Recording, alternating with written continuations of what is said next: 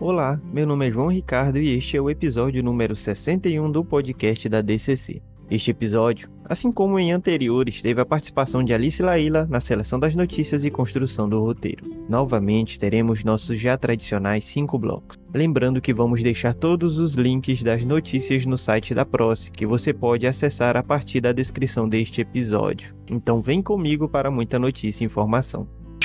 Bloco 1 Notícias nacionais e internacionais. Na primeira notícia deste bloco, nós temos que o músico da Orquestra Sinfônica de Porto Alegre conquistou Oscar Mundial dos Trompistas. O brasileiro Israel Oliveira foi anunciado no dia 13 de agosto como vencedor do Prêmio Punto da International Horn Society, ao lado do alemão Christoph Ers. Em 2020, Israel ressignificou a pandemia e criou o grupo Corona Horns, para incentivar seus alunos e os músicos isolados. O coletivo ganhou valor incontestável, dando vida a um movimento dedicado aos interesses artísticos dos latino-americanos que vivem no continente e no mundo. Foram milhares de participantes, visualizações e aulas online, compartilhadas por professores e profissionais da cultura. Oliveira é somente o segundo músico latino-americano a ser lembrado pela premiação, criada em 1985. O primeiro foi o também brasileiro Marcos Bona, de Belém do Pará, em 2017. A distinção reconhece trompistas que contribuíram de modo relevante para a arte do instrumento. A indicação é feita anualmente pelos conselheiros da associação e a escolha é feita pela maioria de votos. Museu do Louvre vai expor trabalho de artista do interior mineiro.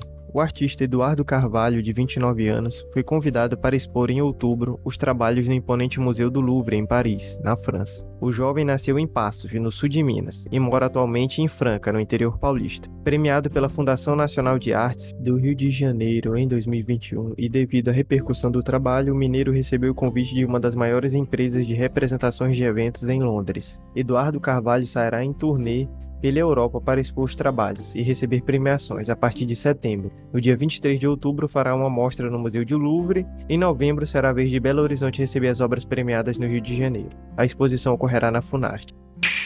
Artista marfinense transforma chinelos abandonados nas praias em obras de arte. Aristide Kouame, de 26 anos, transforma os restos em obras de arte avaliadas em até 1 mil dólares, cortando as solas de borracha e plástico para moldá-las como peças que ele monta em grandes colagens. Este é o lixo que as pessoas jogaram no mar, e o mar traz de volta para nós, porque não o quer. Faço arte com calçados usados. É uma maneira de dar vida a objetos que entulham as praias. Fecha aspas, disse Kouame. Sua técnica é ao mesmo tempo barata e ecologicamente consciente. Os métodos originais de Kouame que chamaram a atenção do establishment artístico da Costa do Marfim em poucos anos. E suas obras se encontram em galerias nacionais e estrangeiras podcast traz a programação gratuita dos festivais de cinema online. O podcast Plano Geral lançou o episódio com a programação de dois festivais online e gratuitos que oferecem centenas de opções em casa esta semana. A mostra Ecofalante, com filmes sobre os problemas sociais, políticos e ambientais do planeta, e o Festival Internacional de Curtas Fórum, com dezenas de curtas brasileiros e internacionais, a maioria inédito. O Plano Geral ainda faz uma homenagem a Tarcísio Meira e Paulo José, atores que morreram na semana passada e deixaram um grande legado no cinema e na TV. O podcast Plano Geral é lançado toda segunda-feira com nova edição no Spotify, Deezer e na plataforma de podcasts da Apple.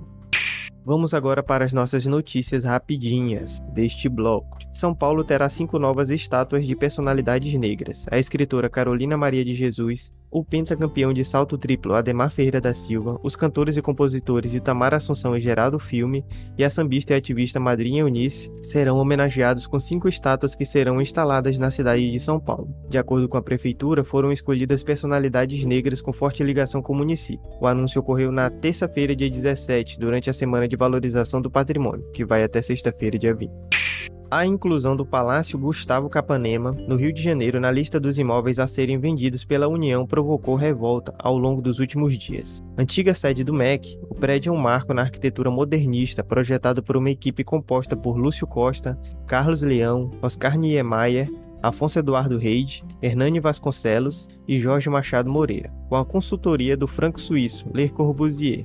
A fachada é revestida com azulejos de Cândido Portinari, e os jardins são de Burle Marx. Pablo Benetti, presidente do Conselho de Arquitetura e Urbanismo do Rio, lembrou que, por ser um bem público tombado pelo IFAM, a venda é ilegal. Em mais um movimento de desmonte de sua história, a Fundação Palmares abriu um concurso para mudar a logo da instituição. Hoje inspirada no Machado de Xangô, um símbolo da cultura afro-brasileira. Segundo o presidente da instituição, Sérgio Camargo, a marca sempre o desagradou, mesmo antes de saber que remetia a um orixá. Pelo edital, que pagará 20 mil ao vencedor, a nova logo deve remeter, abre aspas, única e exclusivamente à nação brasileira, fecha aspas. A Funarte terá de reavaliar o pedido negado de acesso a recursos via Lei Rouanet para o tradicional Festival de Jazz do Capão determinou a Justiça Federal da Bahia. Em julho, um parecer cheio de referências religiosas barrou a captação de verbas pelo festival. Entre os motivos para a negativa estava uma publicação na conta do evento no Facebook, que o descrevia como antifascista e pela democracia. Para o juiz, o parecer feriu o princípio da impessoalidade. Ainda sobre a Funarte, ela interditou um de seus prédios no Rio de Janeiro, onde fica o Centro de Documentação e Pesquisa, SEDOC. O motivo, segundo a instituição, foi que condições físicas e estruturais colocavam em risco a equipe e o acervo. Ou seja, o lugar está caindo aos pedaços e não há condições de fazer obras de reparo agora. A Funarte estuda transferir seu acervo para o Museu da Casa da Moeda do Brasil, também no centro do Rio, que tem espaço e estrutura para receber.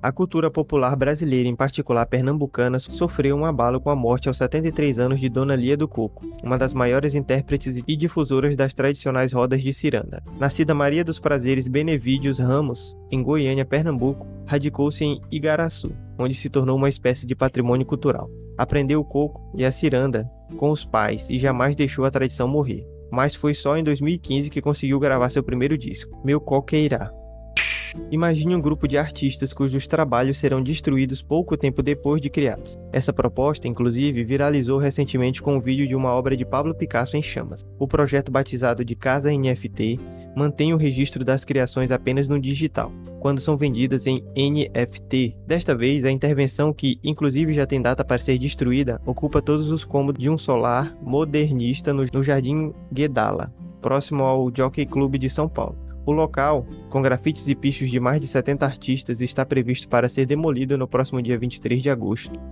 Fechamos assim o primeiro bloco e vamos agora para o nosso bloco 2 com notícias locais e regionais. Na primeira notícia deste bloco, muita emoção. Diz menino paraense que tinha sonho de conhecer o poeta Braulio Bessa. Mateus, um menino de 8 anos, morador de uma comunidade rural em Óbidos, que ama e faz poemas, conheceu seu ídolo, o poeta Braulio Bessa, o encontro surpresa foi possível por meio de gravações que Braulio tem feito para um documentário. O garotinho que passou de pior aluno a referência na escola descreveu o momento como cheio de emoção. Ele enfrentou problemas na família e na escola até encontrar nas palavras uma paixão. Foi assistindo a um capítulo de novela que o pequeno ouviu o romance Recomece de Braulio e começou a versar com autoria própria na comunidade Boa Nova, em Óbidos. Os poemas não pararam e começaram a ganhar mais e mais espaço, principalmente através dos vídeos gravados. Cine Mais Cultura promove live sobre o documentário Privatizações, a distopia do capital. Nesse mês de agosto, a Proce vai disponibilizar o documentário Privatizações, a distopia do capital, para que todos possam assistir no conforto de suas casas e no dia 26 do 8, às 15 horas, realizará uma live debate sobre o documentário. Para discutirmos o filme, teremos a presença especial das convidadas, professora doutora Andréa Leão, da UFOPA, a professora doutora Luciana Royer, da USP, e a professora doutora Mariana Fix, também da USP haverá certificado de participação, não é necessário inscrição prévia.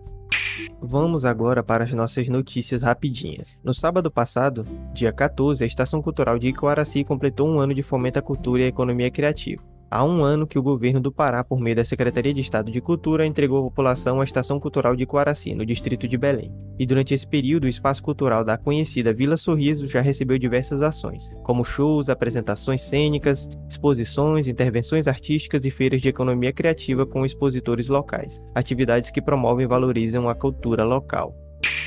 Prócia abre diálogos sobre cultura e educação, destacando o patrimônio cultural brasileiro. Neste segundo semestre de 2021, entre os meses de agosto e novembro, a Diretoria de Comunidade e Cultura da Pró-Reitoria da Cultura Comunidade Extensão, da UFOPA, realiza a ação cultural Diálogos sobre a Cultura e Educação, inserida no projeto Cultura em Rede. Como primeira atividade, na sexta-feira, 20 de agosto, às 16 horas, haverá uma palestra sobre o tema Dimensões do Patrimônio Cultural Brasileiro, dois pontos entre a política cultural e as práticas educativas de resistência.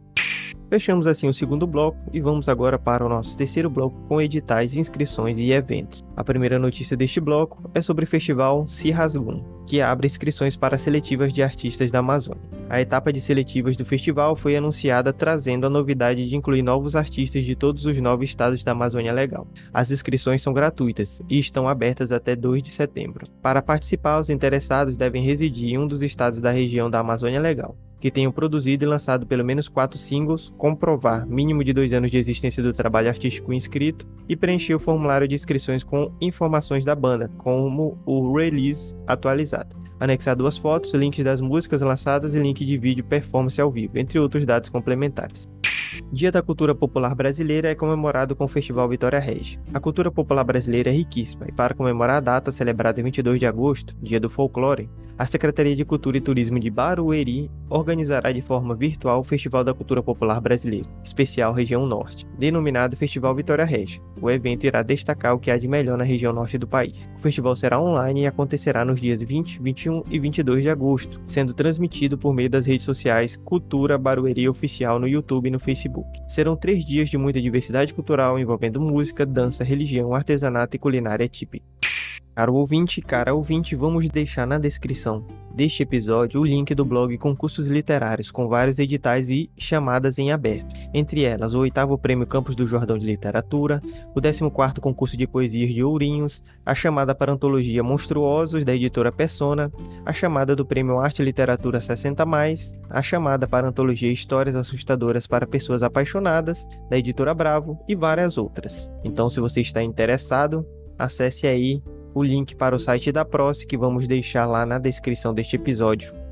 Vamos agora para a nossa agenda cultural. Dia 21 de agosto, a partir das 16 horas, na Praça do Cate, Alter do Chão, acontecerá a reinauguração e a consagração do barco Souza, homenageando o capitão Simão e a sua esposa, Dona Olívia. O evento de reinauguração do barco Souza terá início com um ritual de consagração e seguirá com música do mestre Chico Malta, bolo de aniversário para Dona Olívia, que foi professora de muitos moradores da vila, e a programação também contará com muita alegria.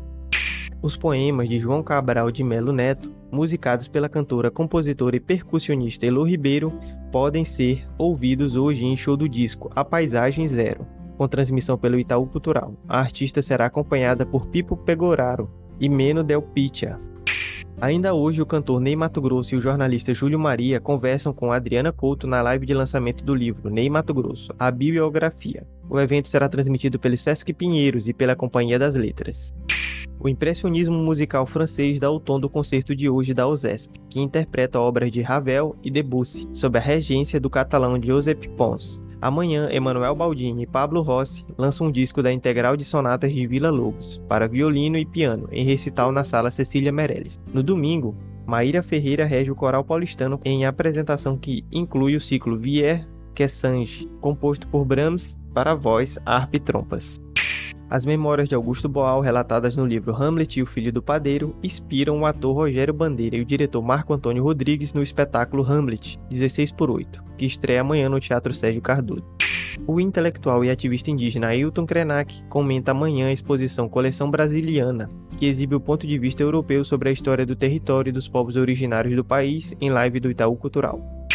Mais tarde, Edi Star comanda um show em comemoração aos 50 anos do disco Sociedade da Gran Ordem Cavernista, na virada SP Online.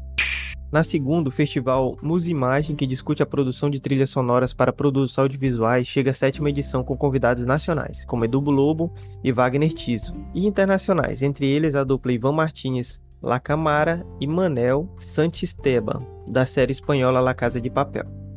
Em Maria de Aparecida, Luz Negra, Johnny Carlos escreve e interpreta os momentos-chave na trajetória da mezzo-soprano brasileira que cantou Carmen na Ópera de Paris e foi parceira de Baden Powell. Os cinco episódios da peça-filme estão disponíveis no YouTube. Em site reformulado, o Instituto Bard, Casa de Vidro, apresenta um amplo acervo de fotografias, documentos, croquis, plantas e mais de 8 mil desenhos de Lina Bobard. O Centro Cultural Banco do Brasil lançou nesta semana o site Patrimônio e Memória, onde é possível fazer visitas virtuais às sedes do CCBB em Belo Horizonte, Brasília, Rio de Janeiro e São Paulo.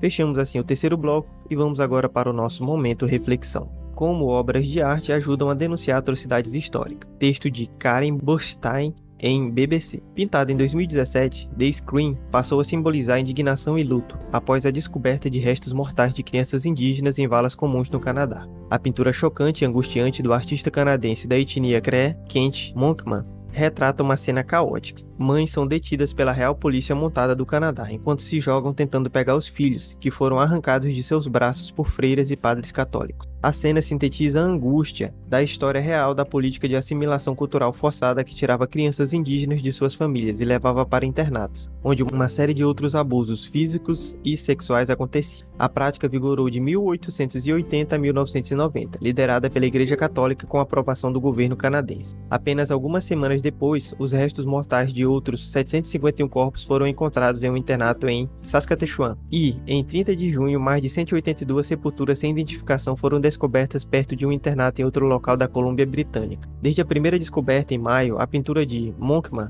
foi amplamente compartilhada em postagens que refletiam a raiva coletiva, a dor e o senso de urgência da população do país. Graças às redes sociais e à prática dos museus colocarem suas coleções online durante a pandemia de Covid-19, as imagens nunca foram tão acessíveis ao público, a ponto de frequentemente se tornarem símbolos da voz da indignação moral contra a atrocidade. Foi enquanto olhava as pinturas do Velho Mundo do Museu do Prado, em Madrid, cerca de 10 anos atrás, que Monkman, um dos mais estimados pintores contemporâneos do Canadá, começou a ver a força emocional dela. O artista propositalmente se apropriou das tradições artísticas ocidentais de pinturas históricas e cores vivas para contar a história de The Screen, uma história compartilhada, ele parecia estar dizendo. A pintura foi dedicada à avó de Monkman, que era uma sobrevivente do sistema de internato. A primeira vez que ele ficou sabendo sobre a experiência foi em seu leito de morte. Confira o restante do texto na postagem original que deixaremos na descrição deste episódio.